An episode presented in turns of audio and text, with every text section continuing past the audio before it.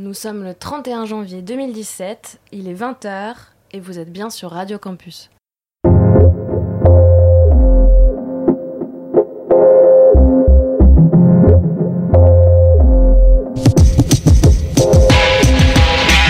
Paris-Alexandrie, le rendez-vous culturel proposé par le web magazine On Orient, vous emmène à la rencontre des cultures du Maghreb et du Moyen-Orient. De Paris à Alexandrie, il n'y a qu'un pas, et c'est un mardi par mois en direct sur les ondes de Radio Campus Paris.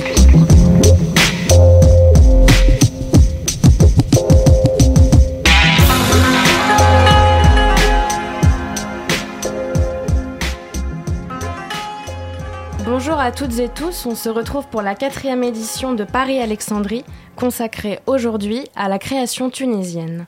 Entre rétrospective et état des lieux, on s'interroge sur les conditions de création en Tunisie depuis la Révolution, avec ce soir une playlist exclusivement tunisienne et comme tous les mois, une revue d'actualité.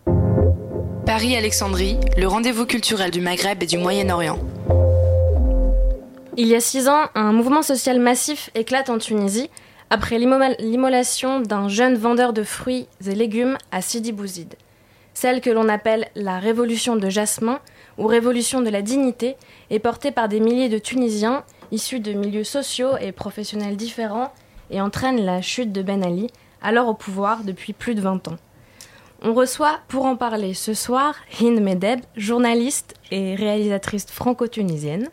Et algérienne et marocaine. Et, et accompagnée du rappeur Madou MC. Bonsoir à vous et bienvenue. Bonsoir.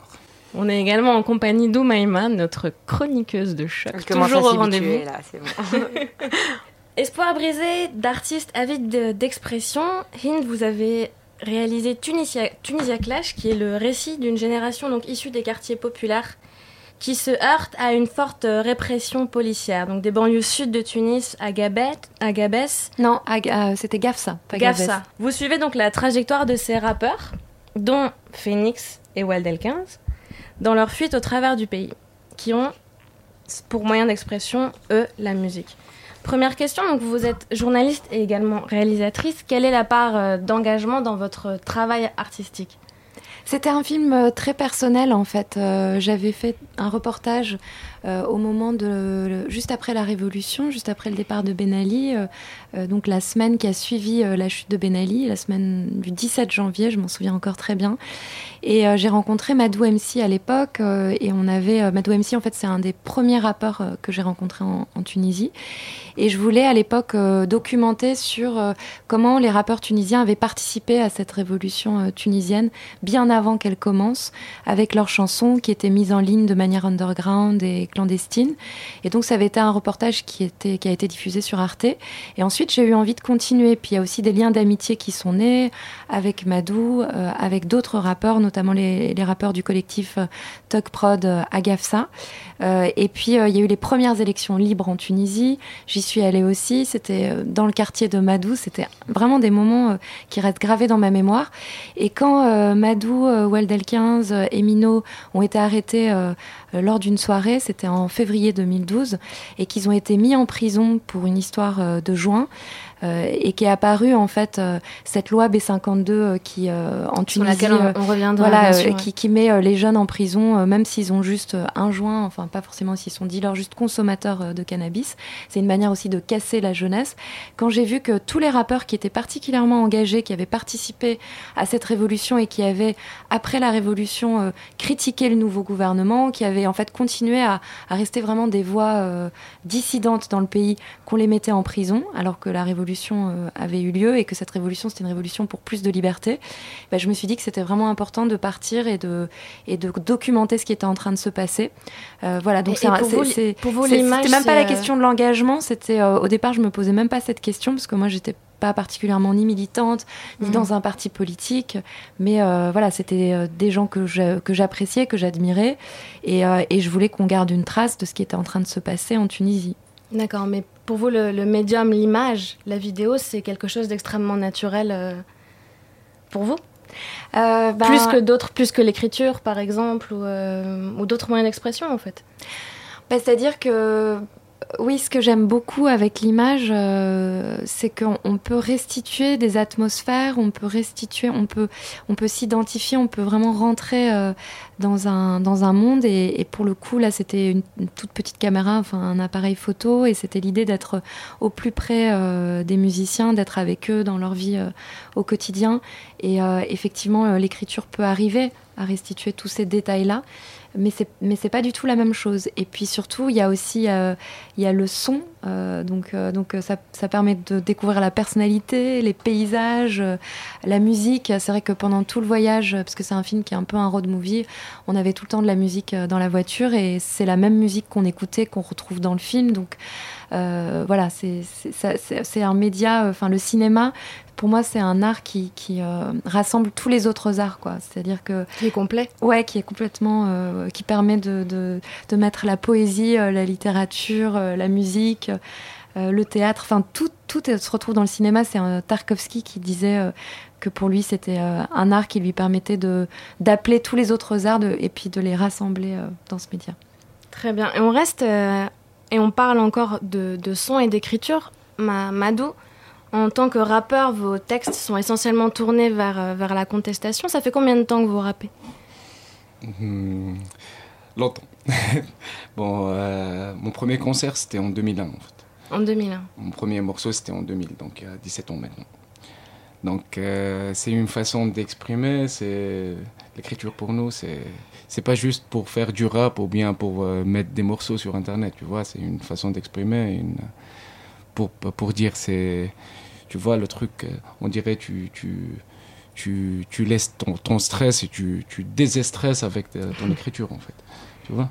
Ouais, ouais bah c'est d'ailleurs je voudrais rebondir là-dessus parce qu'en fait euh, Weldel 15 dit la même chose dans le film, il dit que la haine qu'il avait contre les policiers qui l'ont arrêté injustement, mis en prison, il l'a mis dans sa chanson. Donc plutôt que d'aller euh, tabasser des policiers ou, euh, ou d'abuser de la violence. En fait, toute la violence qu'on a à l'intérieur, ben, on la met dans la musique, dans, l'art. Et c'est le principe. Euh, en fait, ils sont tous aristotéliciens. C'est la, la, poétique d'Aristote. Voilà, c'est la catharsis. C'est la fameuse catharsis. Et à l'époque de la tragédie grecque, ça a commencé donc il y, a, bien longtemps, mm. à l'Antiquité.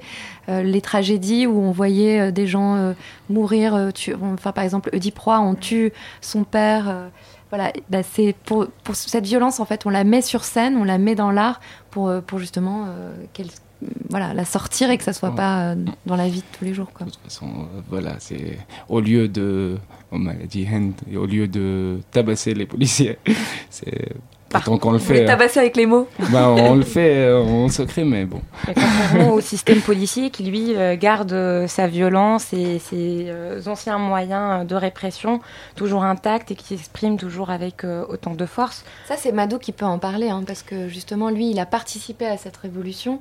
Son quartier, c'est un des quartiers qui était à la pointe de, la Révolution en 2011. Enfin, c'est vraiment les quartiers qui sont les, les, jeunes de ces quartiers qui sont descendus dans la rue. Et, euh, et ensuite, euh, ils sont pourquoi ils sont descendus dans la rue? Pour protester contre cet état policier, contre cette police. Et puis, qu'est-ce qui va se passer après? C'est Madou qui peut nous le raconter. Euh. Exactement. En fait, c'était pour bon, moi j'aime pas trop le mot, mais révolution contre le système policier, c'était pas un, ben, on connaissait pas ni les, les, ni les ministres, ni le président, ni personne, tu vois. On avait juste un contact avec les policiers et quand on a sorti, on a sorti euh, juste pour euh, arrêter le système policier qui était euh, vraiment... Brûler le commissariat. Je me souviens qu'on était allés ensemble le bah, c'était juste ça, tu vois. C'était un problème avec, avec les policiers qui qu'on a, eu, qu'on a toujours le contact avec eux dans nos quartiers, en fait. Et qu'est-ce qu'ils font les policiers, justement? Enfin, moi, hmm. C'est pas mal qu'on sache, quoi. Parce bah, que... Qu'est-ce qu'ils font dans la rue ou bien Qu'est-ce qu'ils font, oui, avec les jeunes à Cabaria Le Cabaria, c'est le quartier où tu as grandi. Ben, c'est les Superman. En fait, quand ils portent l'uniforme, c'est on dirait un Superman, tu vois. Il a le pouvoir, il a, il a, il a le droit de faire tout, en fait. Il peut te, peut te ramener, il peut te même donner, il peut te mettre du, du, du, du produit mhm. stupéfiant dans ton poche et te ramener avec ça, tu vois. C'est un usage abusif de leur pouvoir, en fait. Nous, par exemple, je sais qu'au Maroc, on utilise un terme qu'on dit hogara. Mm. Donc, euh, vraiment, on se sent oppressé. Euh, on dit bat donc sous le soulier, sous. On est euh, presque tabassé de manière aussi, pas forcément physique, mm. mais d'autres moyens. Est-ce que vous avez un terme aussi en Tunisie qui désigne cette sensation? Hogara. Ah, bah, nous, tu sais, dans mon dernier morceau, j'ai dit. شفنا برشا حقرة من البوليس ورجعنا له غدرة. Donc on, on a, on a eu, on a eu الحقرة mais euh, on l'a on rendu en fait. On l'a rendu à notre façon. Avec les mots, le hadra mmh. Non, euh, non Belghadra. Belghadra. Belghadra, c'est. Vous avez trahi, c'est ça Non, Belghadra, c'est. En Tunisie, c'est. Les policiers sont nombreux. Et à chaque fois, tu. Tu, euh, tu prends un, deux, tu vois À part eux, tu vois, tu. tu comment dire Radra, c'est c'est on dirait tu attrapes un policier tout seul dans la rue en fait tu vois. Ah d'accord. Tu, tu, le caches tu le fais rentrer dans, dans un bâtiment tu, tu, tu le tu le bats et après tu le laisses. Voilà c'est exactement ça.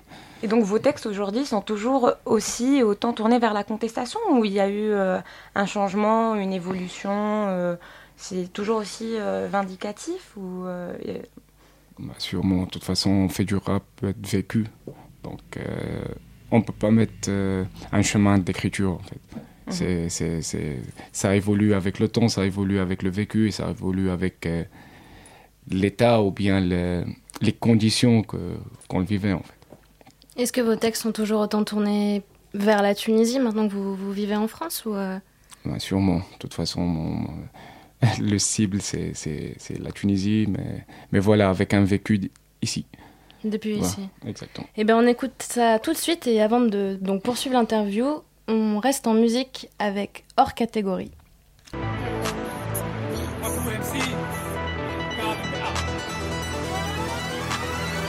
Hey. دور جون داو باسي باسي اسمي جرافي في الراب تونسي اسهل شكون الماضي وامسي طاير لك فلاتينو روسي سايبو في بهامة سكامة هذه حقيقة مش منامة. وقت اللي نعمل في راب ديور كلب الشارع. كنتو لابسين كمامة فاش تحكي لي حد ميزانك شيخة في الراس الحمد لله.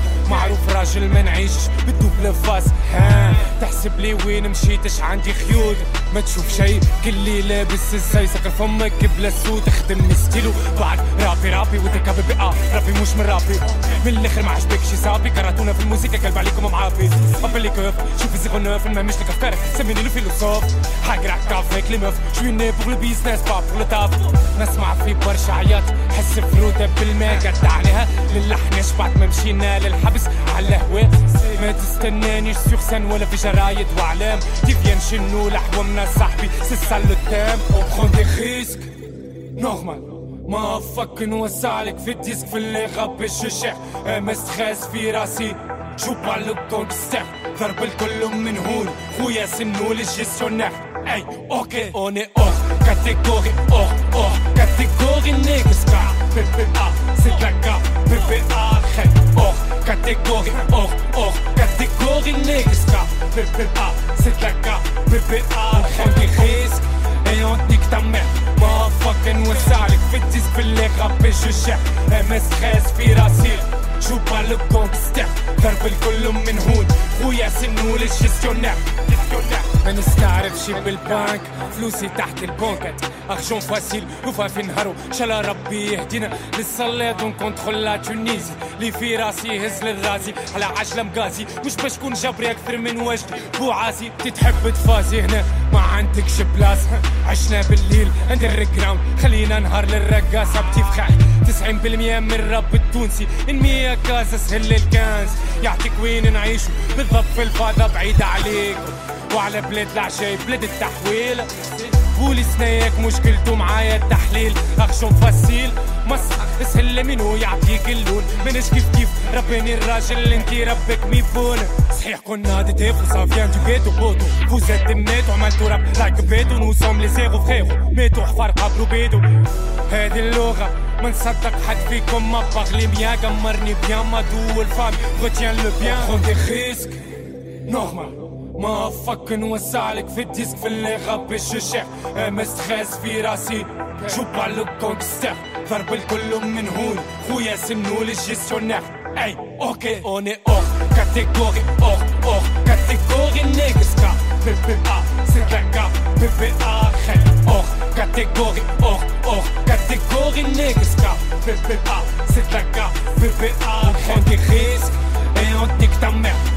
مافكن وسعلك فتس باللي غبي الشعب امس خاس في راسي شو بالك كونك ستيب ضرب الكل من هون خويا سنو للجيستيونير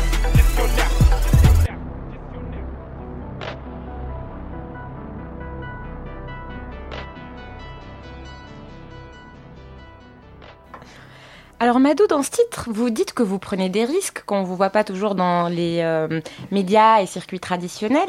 Est-ce que vous sentez que vous faites euh, face à des problèmes de visibilité? Vous me disiez tout à l'heure aussi que cette chanson euh, a été écrite il y a trois ans. Est-ce qu'il y a eu un changement de situation? Est-ce que vous... J'imagine, oui, certainement, vous avez évolué depuis. Votre Oui. ligne et vos chansons ont Mais- mais- changé aussi? Sûrement, de toute façon, sûrement. Mais c'est pour ça que je dis toujours que c'est un, ancien morceau parce que maintenant, je ne vis pas comme ça.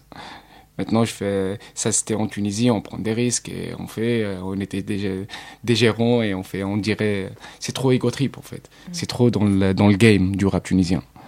Mais maintenant, c'est. En même ça- temps, les risques, c'est la vérité. Enfin, je veux dire, t'as été en prison, euh, Ouais. c'est pas. en fait, En des France, risques, les rappeurs, ils vont pas en prison.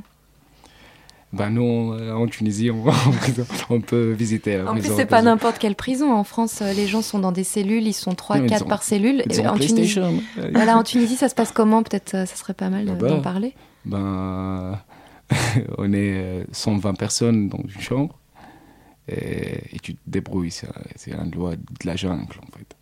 Si t'es t'es dur, tu peux survivre. Si t'es pas dur, tu, tu restes en bas.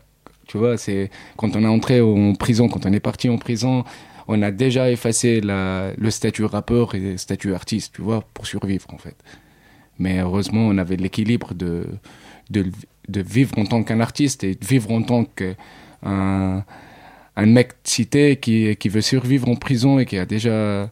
Voilà, c'est exactement ça. Donc, euh, donc euh, Et vos textes d'aujourd'hui? Mes textes d'aujourd'hui sont... euh, en général, c'est pour montrer que... Ok, on est des bled artistes, déjà, avec le collectif Bled Artistes.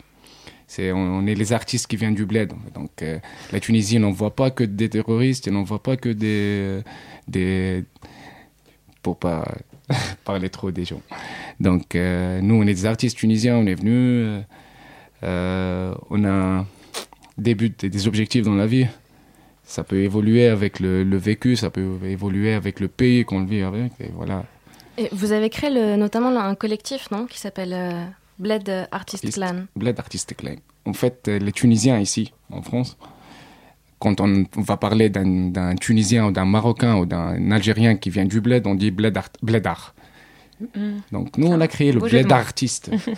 Donc euh, le, le bledar, nous, on est les bled artistes. Donc il y a vous, il y a qui d'autre euh, comme Il y rappeur a euh, mon grand frère mhm, qui rappe aussi qui fait du slam. C'est Ah. En fait, c'est l'un des fondateurs du, du rap tunisien. Qui s'appelle Mestakas. Khal Bahriziek et Mestakas. Et un DJ, DJ DE, c'est Riyad Feddini. C'est un DJ que je travaillais avec, euh, je montais avec en 2008 en concert. Mhm. Et euh, voilà, en invitant des musiciens, des musiciens tunisiens aussi. Euh, un peu jazz, un peu, euh, un peu reggae, un peu acoustique, quoi. Vous restez en contact aussi, du coup, avec des artistes qui vivent encore en Tunisie? Ouais, sûrement. Et qu'est-ce qu'ils vous disent Qu'est-ce qu'ils rencontrent aujourd'hui comme obstacle euh, face à leur création euh, Est-ce qu'il y a euh, des blocages toujours d'ordre politique, peut-être plus économique, liés au secteur musical propre, à l'industrie? En fait, autant quand on, nous, on a commencé à critiquer, c'était trop dur de critiquer, en fait. Mais maintenant, il y a tout le monde qui peut insulter, il y a tout le monde qui peut critiquer comme il veut, tu vois? Donc, euh, Donc le c'est bien, donc ça a avancé. Ça a Ça avan- Vous avance. avez ouvert la porte, quoi. ça, ça on a ouvert la porte, mais, mais ça est devenu trop, euh, on dirait, dans un marché, tu vois. Il y a tout le monde qui vient pour, pour, euh, pour insulter sans, sans même savoir pourquoi, en Il fait. y a un manque de fond, tu trouves? Hein? Il y a un manque de fond, du coup, dans les, euh, dans les textes ou, euh, ou, dans, ou dans le travail de, de ces artistes ou de ces musiciens? Bah pour moi maintenant en Tunisie elle est pas euh, euh, c'est pas trop trop important quand on entend un rappeur qui insulte le président parce que c'est c'est normal maintenant tu vois Ça s'est banalisé. Ouais, c'est banalisé exactement Mais en même temps, je enfin, il y a un an, notamment à, à l'hiver 2015, après, on, on quitte légèrement la, la musique pour aller du côté plus plastique, puisqu'on a vu l'arrestation de, de trois artistes tunisiens. Donc, est-ce que, enfin, tu, vous dites qu'il y a euh, cette, euh, cette liberté d'expression. En même temps, des artistes se font encore arrêter. Alors oui, c'était la loi 52. Euh, Donc peut-être bah, c'est la fameuse, parler. Oui, oui, cette loi B52, c'est une loi qui a été créée sous Ben Ali pour pouvoir arrêter les jeunes quand on a envie de les arrêter. En fait, c'est assez simple. Quoi. Tout le monde fume du shit, donc c'est hyper hypocrite comme loi.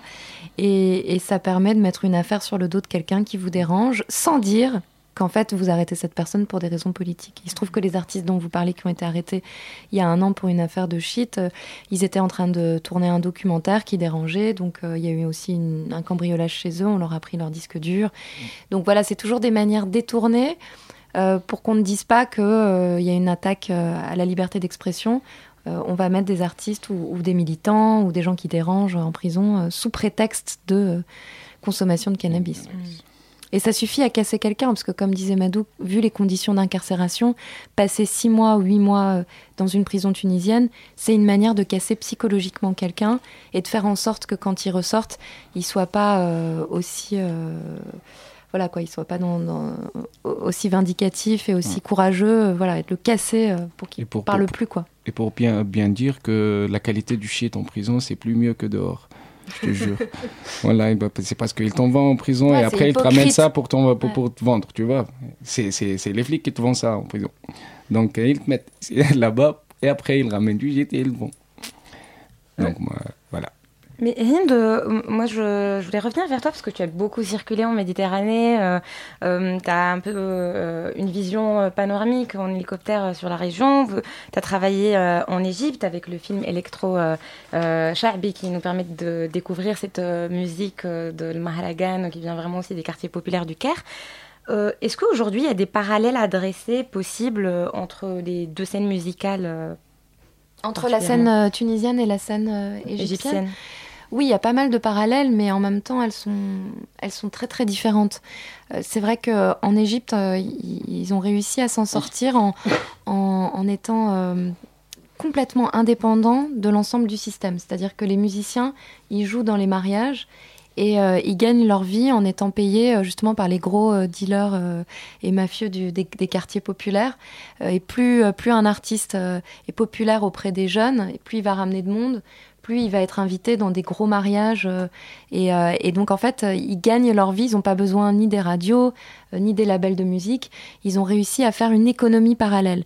Et c'est pas encore le cas en Tunisie. En Tunisie, il y a vraiment cette difficulté à se produire sur scène, parce que quand, enfin, encore ça est en train de changer, mais à l'époque où vous avez commencé Madou, juste après la Révolution et tout ça, il y avait toujours cette question des flics qui voulaient pas faire la sécurité des concerts, qui, ou alors ils, arrêtaient les, ils arrêtaient les artistes à la fin du concert. On a vu Clay BBG et euh, voilà, oui, Clay, BBG et Weldel 15, voilà, c'est ça. Ils interrompent le concert, ils les mettent euh, euh, dans, dans, un, dans un camion de police et ils les emmènent en garde à vue, ils les tabassent. Enfin, voilà, donc c'était toute la difficulté, c'était comment faire pour pouvoir s'exprimer. Je me souviens que quelqu'un comme Emino me disait on est des stars, mais voilà, sans droit d'auteur, sans possibilité de gagner notre vie on, se fait euh, voler nos, nos, euh, nos samples, il n'y a pas de producteur, il n'y a pas de label, on ne nous passe pas à la radio. À partir du moment où, où, voilà, où vous êtes un petit peu euh, subversif, vous n'allez pas passer à la radio et on va pas vous inviter dans les gros festivals.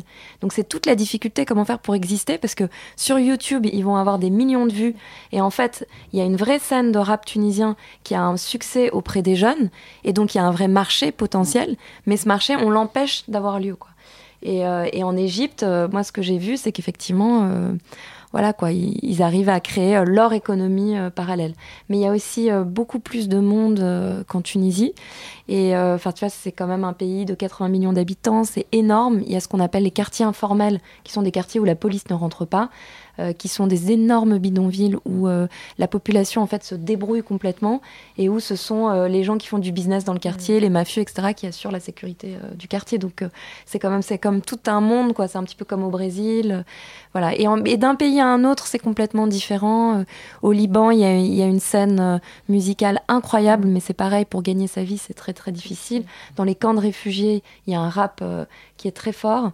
Euh, et, et c'est pas du tout le même discours aussi d'un pays à un autre. C'est vrai que les Tunisiens, il y a une conscience politique très élevée, qui a beaucoup moins en Égypte, où en Égypte, ils sont plus dans la description euh, sociale de la situation et ils vont pas frontalement s'attaquer au pouvoir. Mais par contre, il va y avoir beaucoup d'ironie et beaucoup d'humour dans les morceaux qui est profondément culturel aussi. On peut penser qu'historiquement aussi, il y a une infrastructure qui permet aussi le développement de pas mal de mouvements, que ce soit dans la musique ou dans les arts plastiques. et puis l'électro-shabi a un côté festif aussi. C'est vraiment une musique pour faire danser. Enfin, c'est que quand même, il y a, voilà, il y a de l'électro, il y a tous les, les, instruments de la musique shahabi qui sont sur scène, mélangés avec le DJ, et avec les mecs qui prennent le micro, un peu comme le ragaton. Ils sont très inspirés par ce qui se passe euh, en Jamaïque. Et, euh, et voilà, donc c'est un peu un, style qui est, voilà, qui est complètement euh, différent. Et, et, du coup, ça fait danser. Et d'ailleurs, le mouvement a été récupéré par les médias parce que c'est devenu hyper à la mode. Et donc maintenant.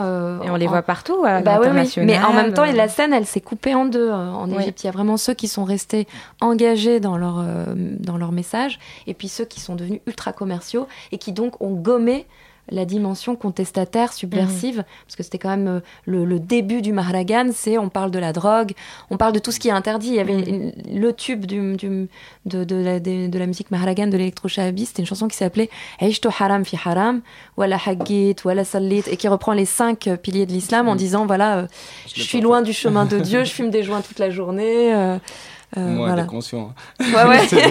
Justement, en parlant de cette dichotomie et en parlant aussi de révolution, moi j'ai deux noms en tête, des artistes et plus particulièrement euh, des musiciens qu'on a découverts aussi à travers les manifestations, ou du moins le large, le plus grand des publics, a découvert Alam Rissam euh, sur la place Tahrir. On a découvert aussi Emel Matlouti euh, avec euh, Klimti Harra en Tunisie, il faut le dire.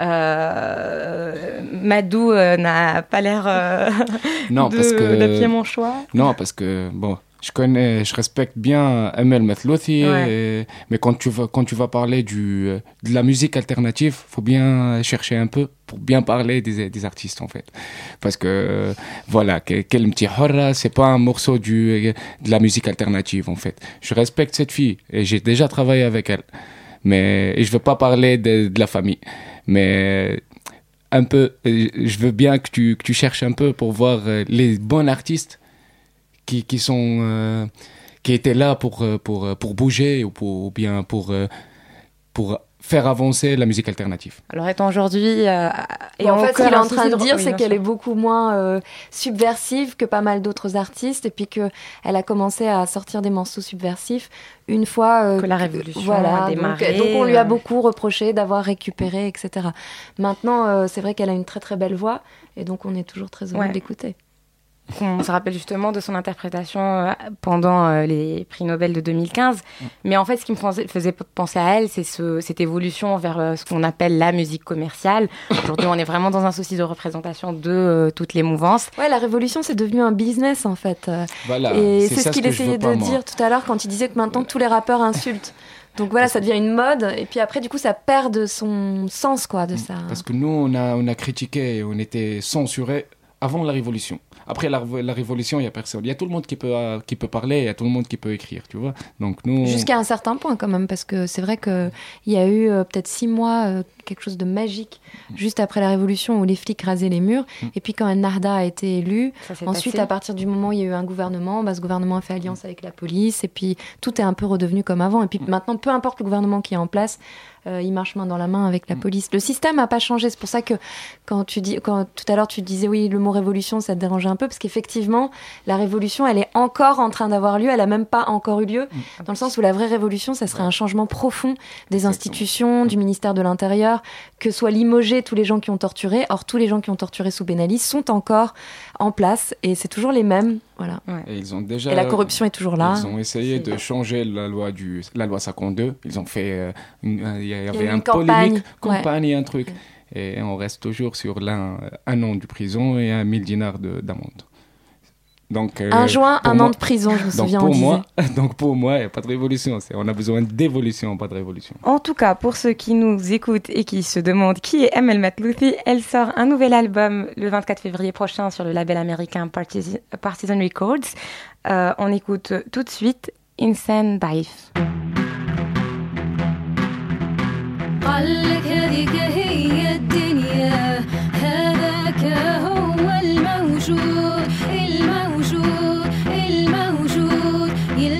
Tu y pètes avec qui tu y as tiré. Ton âge, tu ne te souviens pas. Ton âge, tu ne te souviens pas.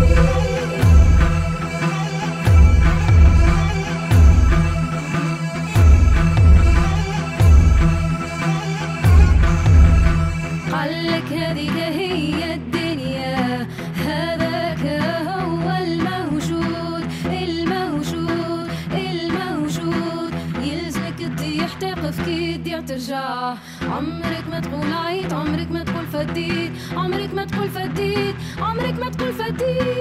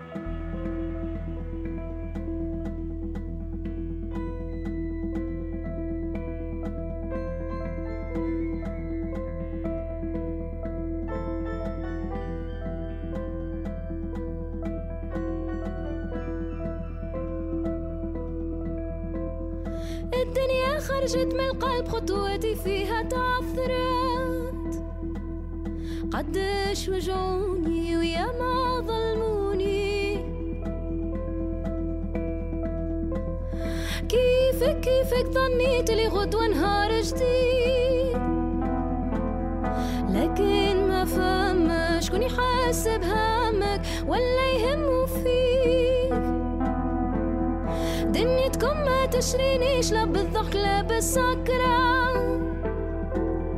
لي تهزك ليلة العالم المنام وتفيقك غوض على دنيا الأحزان على دنيا الأحزان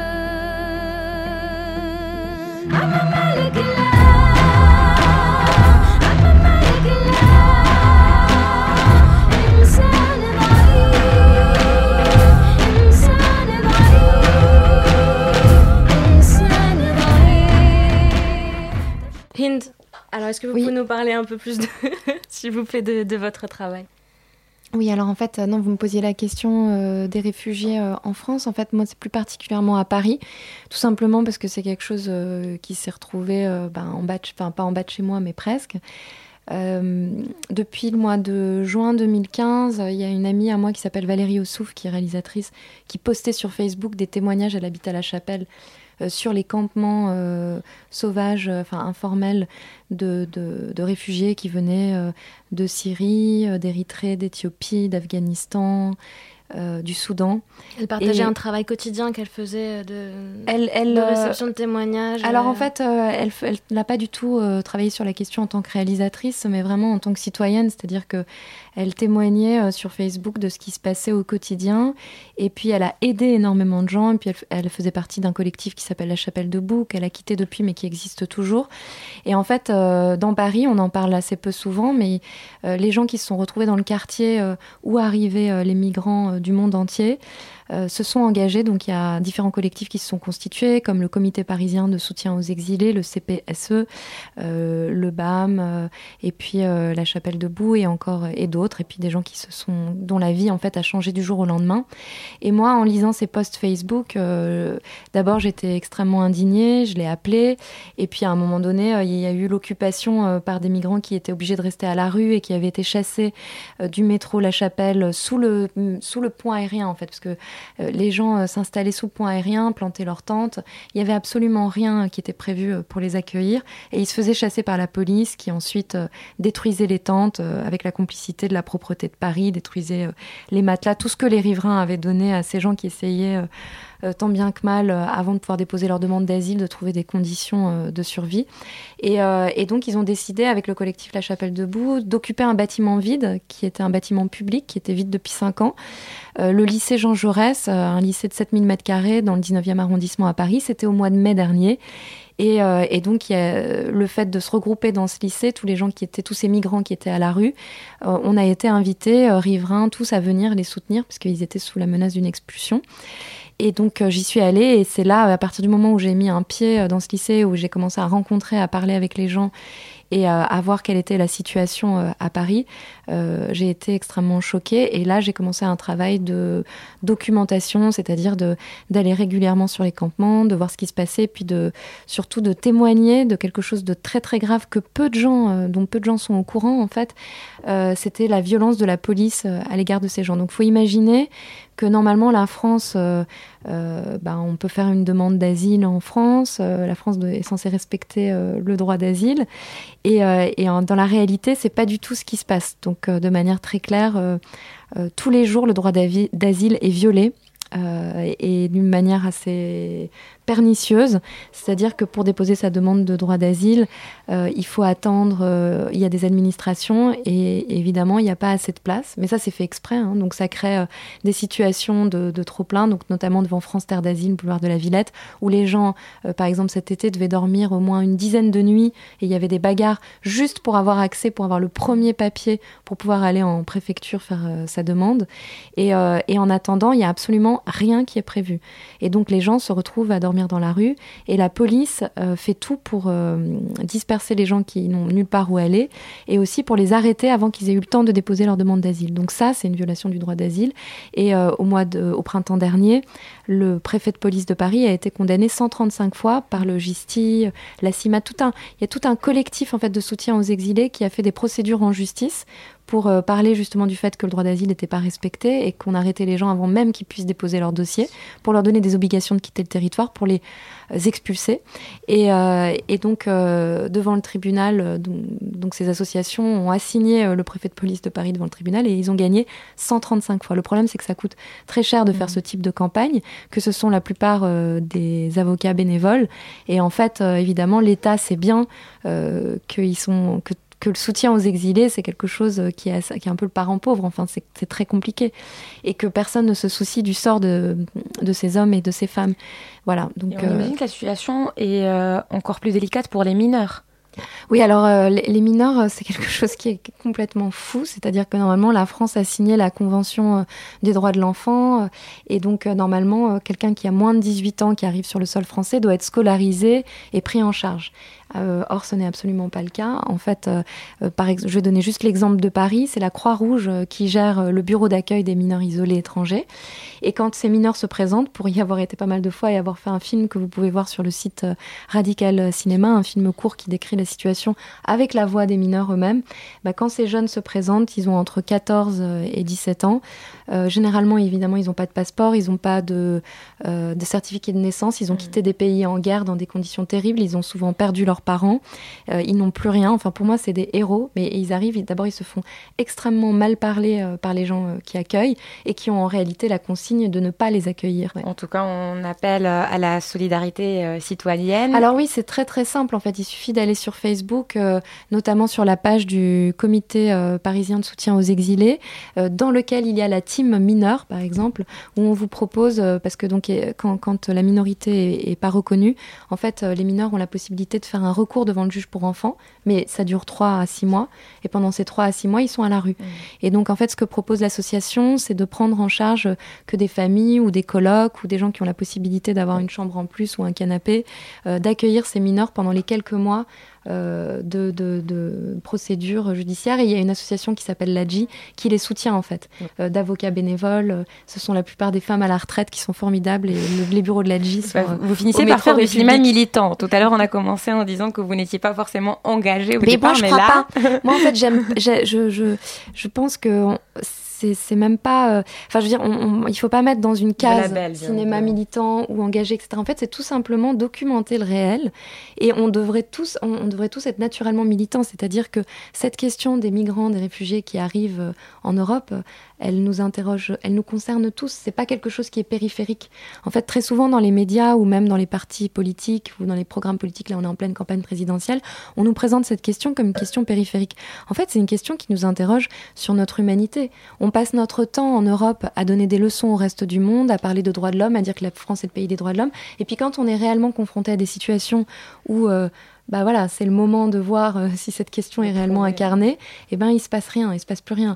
Or, euh, il faut dire que ces hommes et ces femmes, s'ils arrivent en Europe, c'est pas par hasard, c'est lié euh, à la politique économique mondiale, à la politique économique que mènent les grandes entreprises européennes, c'est lié aussi à l'histoire, à la colonisation. Et si l'Europe est aussi riche aujourd'hui et que tout le monde veut venir ici, c'est aussi parce que l'Europe s'est enrichie sur le dos de ces pays-là qui aujourd'hui nous arrivent et qui arrivent à nos portes.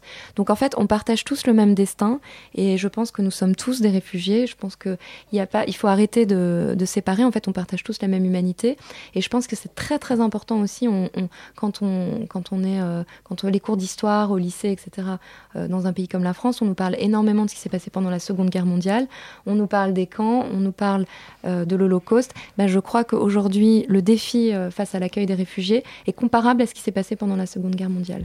Et donc, on peut pas continuer à donner des leçons au reste du monde ou à faire ce type de cours d'histoire et en même temps à dire ah non, on ne peut pas accueillir toute la misère du monde. C'est c'est pas possible. Voilà. C'est donc c'est une question qui est centrale et il n'y a pas besoin d'être militant euh, pour euh, euh, pour s'engager. Tout le monde tout le monde peut. Moi j'ai vu des gens qui avaient jamais milité pour rien, mais voilà ils se sont retrouvés avec ces hommes et ces femmes en bas de leur fenêtre et ils se sont dit on peut pas laisser des gamins dans la rue. J'ai vu des mamans retraitées, enfin des gens qui étaient pas du tout politisés se mobiliser. Voilà exactement. Et c'est la société civile qui se mobilise. Et demain, d'ailleurs, vous avez une soirée euh, résistance euh, politique qui aura lieu à la Maison de la Poésie, euh, avec notamment des lectures de, de poèmes avec des auteurs euh, de, de Syrie, euh, de Soudan et d'ailleurs.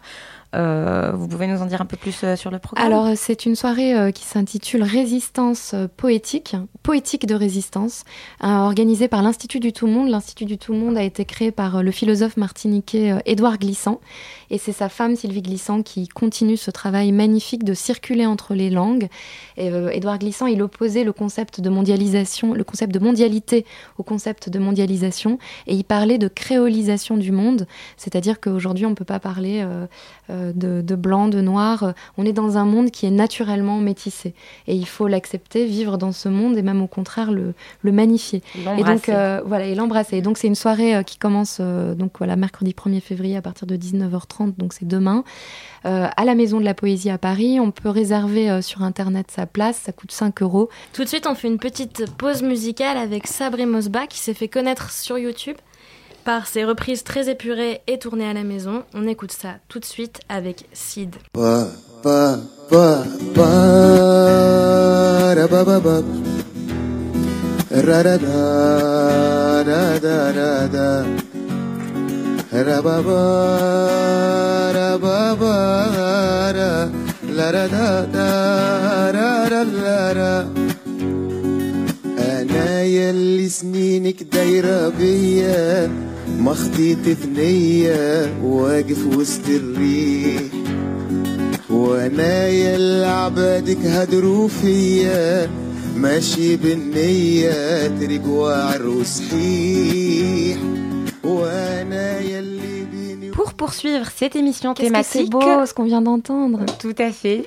C'est bien, ça adoucit les mœurs, comme on dit. Donc, nous vous proposons à présent un patchwork regroupant différents témoignages qui nous ont été envoyés. Ils sont artistes ou acteurs culturels et viennent de Tunis, Hammamet ou encore Sousse. On vous laisse avec ces quelques voix de la Tunisie d'aujourd'hui. Bonjour, je m'appelle Amine Metani, je suis directeur artistique du label. Et alors Shuka, c'est un label qui existe depuis 2009, mais euh, qui jusque-là était resté assez confidentiel. Notre ligne directrice, c'est euh, de mettre en lumière d'une part certaines formes musicales traditionnelles pas vraiment connues, comme le stambeli tunisien, et d'autre part les musiques électroniques contemporaines. Alors on essaye de trouver euh, le lien entre des musiques qui en apparence n'ont rien à voir. Par exemple, on peut tisser des liens entre les cérémonies de possession traditionnelles et euh, la musique de trance électronique. C'est d'ailleurs ce qui a abouti à la création du collectif Arabstasy. Euh, qui travaille à, reconnecter la génération digitale à son patrimoine musical euh, traditionnel. On a commencé euh, il y a deux ans une collaboration avec l'artiste tunisien Roula. Ça a été un travail de longue haleine, au cours duquel on a produit une dizaine de clips et qui a abouti en novembre dernier à la sortie de son premier album, format vinyle et CD. Bonjour, alors c'est Ilyes, donc artiste plasticien tunisien. Euh, je vis à Paris. Euh, mon travail est toujours euh, influencé par ma Tunisie natale, ses, traditions, ses couleurs, ses contestations actuelles. je travaille en ce moment sur Les Mille et une nuits de Sherazade, la version tunisienne. Donc Mille et un tableaux à venir, j'en suis à la, à la nuit 34. cette série de toiles parle justement de la Tunisie après la Révolution. Euh, les problèmes sociopolitiques et la crise identitaire des Tunisiens et du citoyen du monde par la suite. Alors, euh, pour parler de l'art post-2011, euh, justement, Les Mille et Une Nuits se veut une révolution culturelle, contemporaine, qui joue un rôle non seulement esthétique, mais aussi éducatif et faire évoluer les mentalités des plus jeunes et des moins jeunes. Bonjour, je m'appelle Imed Alibi, je suis percussionniste tunisien. Euh, installé en France. Je suis également producteur et euh, je travaille comme conseiller musical pour certains festivals dans le sud de la France et en Tunisie. Euh, dernièrement, donc j'ai sorti mon album qui s'appelle Safar en 2015 en Angleterre et en France, puis en Europe.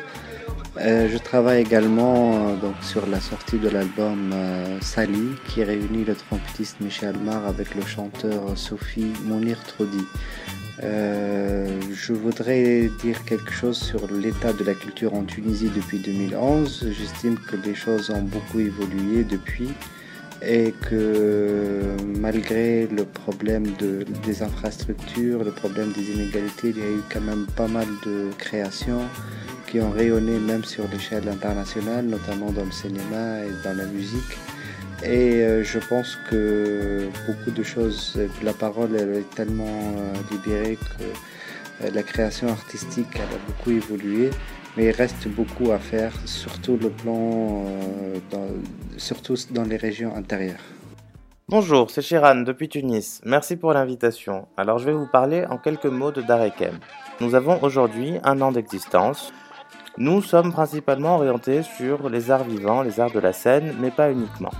Notre objectif principal est de faire collaborer les artistes étrangers avec des artistes tunisiens. L'idée est de renforcer les capacités des artistes tunisiens et de leur permettre d'apprendre de nouvelles compétences et de perfectionner leur art tout en collaborant concrètement dans des projets artistiques. Pour ce faire, nous proposons deux types principaux d'activités, à savoir des résidences de création, des résidences d'artistes, où viennent euh, des directeurs artistiques avec des projets concrets de création, à un état plus ou moins avancé de la création, et ils viennent collaborer avec des artistes tunisiens concrètement autour d'un projet.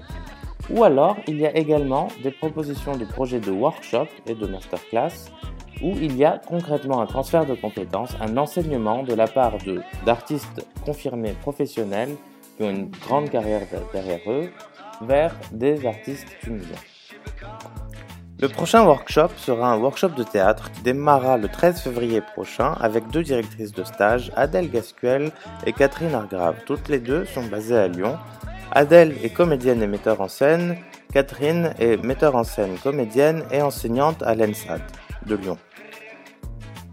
À elles deux, elles enseigneront à une dizaine de comédiens professionnels tunisiens des techniques euh, pour perfectionner leur discipline en tant que comédien professionnel autour de Comme il vous plaira de Shakespeare. Pour les comédiens tunisiens qui postulent, tout sera pris en charge, le logement, la nourriture, la formation est gratuite. Et à l'issue de cette formation, il y aura un petit rendu de résidence euh, qui aura lieu le samedi suivant, donc le 17 février. Pour tous ceux que cela intéresse, ils peuvent aimer la page sur Facebook, donc c'est Dar D-A-R-E-Y-Q-U-M, et ils auront en live pendant les résidences et pendant le, workshop euh, toute une série de communications visuelles, des vidéos, des capsules vidéo, des interviews des intervenants et des comédiens. Et ils pourront suivre tout ce qui se fait pendant que ça se fait. Voilà, encore merci et à très bientôt. Dans le cadre des journées cinématographiques dionysiennes qui se tiendront au cinéma l'écran à Saint-Denis du 24 au 28 février, le panorama des cinémas du Maghreb et du Moyen-Orient propose pour la clôture une projection inédite du film VHS Kahloucha. Euh, ce premier documentaire de Najib Belkadi s'inscrit totalement dans la programmation de ces journées qui questionnent la société contemporaine à travers l'histoire du cinéma. Euh, c'est une sorte de portrait euh, de la société tunisienne euh, sous tension, où le 7e art réussit à y introduire euh, une part du burlesque, puisque dans VHS Kahloucha, Nejib Belkadi va suivre le tournage du film amateur Le Tarzan des Arabes, qui est l'œuvre de Monsef Kahloucha, peintre en bâtiment tunisien et fan de films du genre des années 70. Donc en amateur, il produit, sort en VHS des remakes de classiques du cinéma dans lequel il joue le rôle principal avec des habitants euh, d'un quartier populaire de Sousse. Et euh, ces films sont ainsi une sorte de bouffée d'air pour les habitants du quartier qui, le temps euh, de ce tournage, échappent à leur quotidien morose et découvrent avec intensité les différentes étapes de la production de la préparation du plateau jusqu'à la projection dans leur café du quartier. Venez découvrir ça le mardi 28 février à 18h45 au cinéma. L'écran à Saint-Denis. Merci Hind. Et du grand écran, on passe à présent aux planches et plus précisément celle du théâtre de l'échangeur à Bagnolet, où vous pourrez jusqu'au 9 février 2017 assister à la dernière pièce de Meriem Marzouki qui s'intitule Ceux qui nous regardent. Tout de suite, on en écoute quelques extraits. Une femme âgée porte un foulard noir très serré. Un visage de femme iranienne après la révolution islamique de Khomeini? Non. Nous sommes en URSS dans les années 60. Féministe et athée, je me sens malgré moi liée par des fils invisibles à ces corps de femmes qui se couvrent d'une manière ou d'une autre. Est-il convenable qu'une femme prie Dieu sans être euh, voilée Myriam Marzouki propose ici un théâtre documentaire et introspectif qui mélange euh, le théâtre, la danse, la musique avec notamment aux manettes euh, Reyes Beck de Love and Revenge ou encore une démarche plastique. Que voyons-nous quand nous regardons une femme voilée en France? Le sujet est sensible ici en France et aussi ailleurs. Et c'est à cette euh, dernière question que Mariam Marzouki tente de répondre en croisant une multitude d'imaginaires, d'approches et de textes, puisque la pièce inclut notamment des extraits de, de littérature. Et, euh, euh, au travers de ce travail, donc Mariam Marzouki parvient vraiment d'une manière à la fois poétique et politique à nous faire réfléchir plus particulièrement à la question euh, de l'émancipation du, corps féminin. C'est la fin de l'émission. Merci Hind et Madou d'avoir accepté notre invitation. C'était Oumaima et Sarah pour Paris-Alexandrie, l'émission de radio du magazine en ligne En Orient qui vous présente chaque mois l'actualité artistique et culturelle du Maghreb et du Moyen-Orient. On se retrouve en février. D'ici là, prenez soin de vous.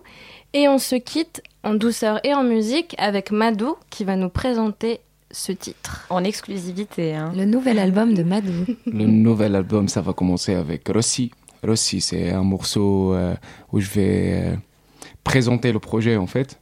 Et euh, il y a un réalisateur des clips qui est, venu de la Tunisie, c'est un Marocain qui habite en Tunisie, donc il est venu de la Tunisie pour me tourner ce clip. Donc c'est DJ au Hamza Nif Nif aussi. Donc euh, Rossi sera disponible sur, sur la chaîne YouTube euh, dans, dans deux semaines et ce sera le, le départ ou bien le redémarrage de Madou MC.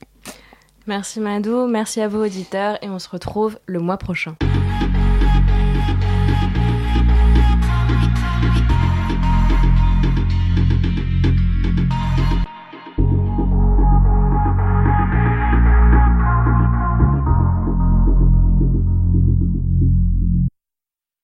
J'étais seul quand j'étais dans la merde J'étais généreux quand j'étais dans la perte جيت اللاودر كنتو اخترتو جيتي اون بلا مالور كغدرة وينك اخترتو عيوبكم ما سترتو باغي ناس كلها هويش تتبع سلكم مربع ومليو سلمكم متربع جيت النوم بالناس عسوكسي تاعتي الرونديلا هنا الواد في سيلونس كافا على جرانديلا جيتي با بيان بين اربع حويت في ثلاثة حيوت هراشية ليميتي في التخمام في ثلاثة حيوت هراشية جل ما هيشم لا شراب وكيسا كونترول ما تفلمش سينو ديجا كنا كخيي لي رول تي لا باسكو اون ايتي لا فون توا الا خليك ديكور je garde classique pour moi Je suis parti voir un nouveau monde, je donne confiance comme un bond Ennemi كان سميتك يوغا كان règlement de compte سينو ما نسميش فروخ بالكف تدوخ وندبحكوني فوق وجه ورايا بديك عالديوغ ورايا بديك عالسيوخ بالبلاد جيك مشرجي من الاسكان لحومة المرشي شكلك الجميل يخرشي سيكتور اللاص تخجي على فروخ البص فروخ بومص يسكن تتقص تحب تجس تتمس تجيبها تخاني تتجس بالمواصل واصل كعب ببيع موسيقى عندي غنى بديت توقيش بصي وصلت الكلام على موسيقى موستفش بصي We are life one wife راب تاير نيجي كعلمي وصل نيجي كالمي وصل ريال لايف نيجي كالمي وصل نيجي كالمي وصل توك لايف نيجي كالمي موسيقى عندي غير ما بديت توقش بوسي وصلت كلام على موسيقى موز دفش بوسي ريال لايف وان وايف راب تاير نيجي كالمي وصل Nigga kalbe Russell Real life Nigga kalbe Russell Nigga kalbe Russell